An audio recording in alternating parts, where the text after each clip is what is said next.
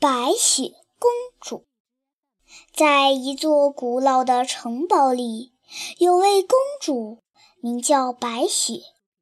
这位公主人如其名，她的皮肤像冬雪一样白皙，秀发像夜空一样乌黑，眼睛像星星一样明亮。白雪公主和她的后母，这座城堡的王后住在一起。王后待她如待仆人一般。尽管这样，白雪公主每天依然以乐观开朗的心态面对生活。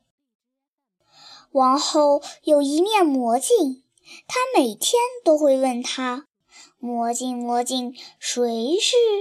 世界上最美丽的人，魔镜每次都会回答他：“您是世界上最美丽的人，王后殿下。”但是有一天，魔镜的回答改变了，他说道：“白雪公主才是世界上最美丽的人。”听到这话，王后心里燃起了一把嫉妒之火。一天，白雪公主在井边打水，天气晴好，她不禁唱起歌来。这时，有位王子正好路过，被她的歌声吸引，上前来问她的芳名。白雪公主非常害羞，连忙躲进了屋子里。刚才的一幕被王后看在眼里，她嫉妒极了。叫来一位猎人，要他把白雪公主骗到森林里杀掉。猎人不忍心对善良的白雪公主下手，于是叫她赶紧逃跑，再也不要回来。白雪公主害怕极了，她在森林里跑啊跑，很快就迷路了。还好她遇到了一群好心的小动物。他们带领白雪公主穿越森林，来到一幢很漂亮的小木屋前，门是虚掩着的。白雪公主敲了敲门，礼貌地问：“请问有人在家吗？”没人回应。于是她轻轻推开门，走进小木屋。白雪公主来到卧室，在小床上看到了七个名字。万事通，害羞鬼，开心果，瞌睡虫，爱生气，糊涂蛋，喷嚏精。白雪公主刚受了惊吓，又累又困，横着躺在了其中三张小床上，不一会儿就睡着了。这所房子其实是七个小矮人的家。傍晚，小矮人们采矿归来，发现了白雪公主。白雪公主向小矮人们讲述了她的不幸经历，请求他们让自己留下来。小矮人们很喜欢这位温柔善良的女孩，于是都欣然答应了。作为报答。白雪公主每天都把房间打扫得一尘不染，还给小矮人们蒸制美味佳肴。小矮人们为了欢迎她的到来，还专门举办了欢迎会。他们一起又唱又跳，大家都希望这样美好的日子永远不要被打扰。但没过几天。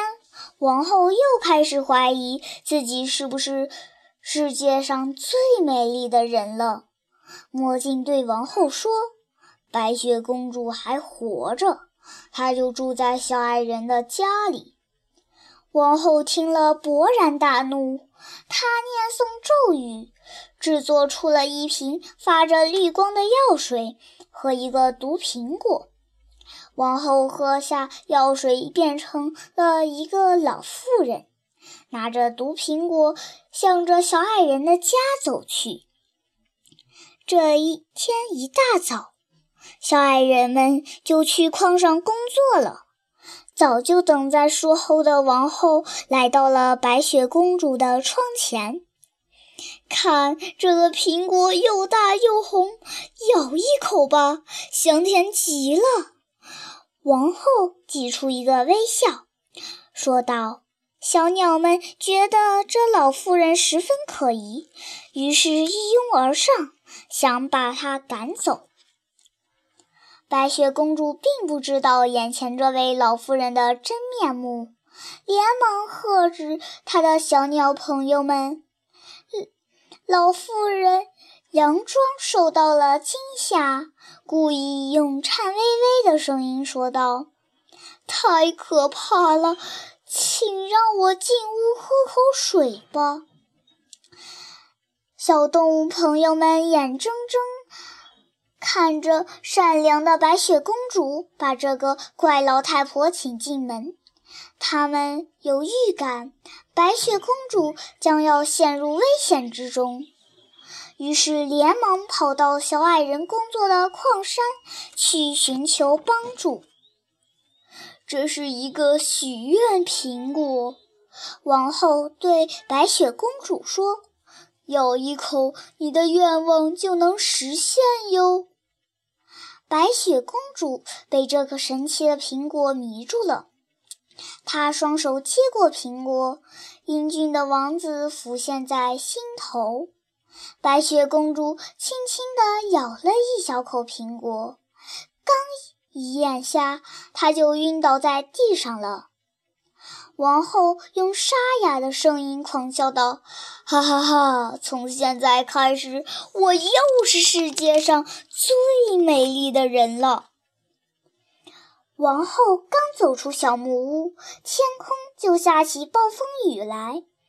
飞奔回来的七个小矮人和森林里的小动物们正好看到他，于是纷纷追赶他。王后在雨中拼命地奔逃，手脚并用地爬上了一座山。突然，老天好像发怒了似的。咔嚓！一道刺眼的闪电正好击打在王后站立的岩石上，伴随着一声惨叫，王后摔下了山崖，她再也爬不上来了。